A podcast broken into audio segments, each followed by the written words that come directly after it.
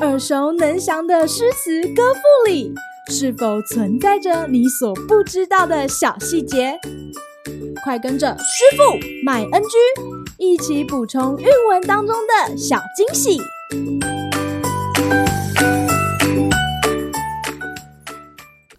大家好，欢迎来到今天的师傅麦恩居。今天要和大家介绍的是李绅的《悯农二首》。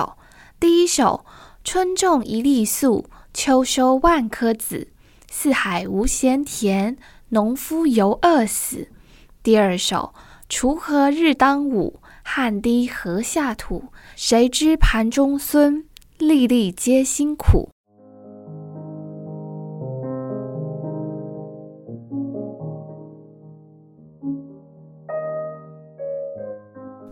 说到描写农民辛勤劳作的诗。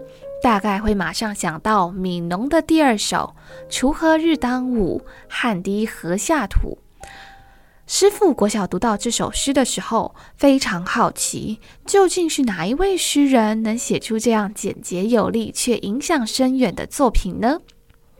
原来，诗人李绅早年丧父，由母亲拉拔长大。从小受到儒学经典的熏陶，还曾经寄居在惠山寺读书。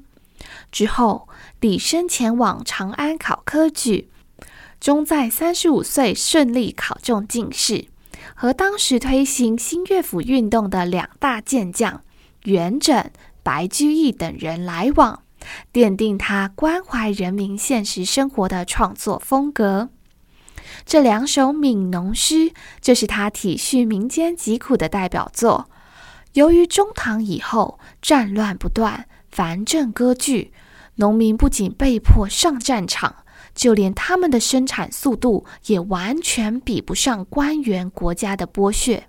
所以，即使各地种满谷物粮食，但百姓依然饿得半死。令人难过的是，当权者面对山珍海味还不好好珍惜，诗人在作品中巧妙地将农夫的汗和盘中的米粒连接在一起。究竟要在烈日下挥汗多久，才能煮成一碗香喷喷的饭呢？光只是想象就觉得辛苦。今日 NG 点，飧。音念孙，意思是煮熟的饭菜。有个成语叫做“庸飧不继”，是指生活相当困顿，连三餐都无法好好吃。在这里的“庸”和“飧”，于东汉经学家赵岐的著述当中，可分别指早饭和晚饭哦。好啦，今天的师傅麦恩居就到此结束，我们下回再见喽，拜拜。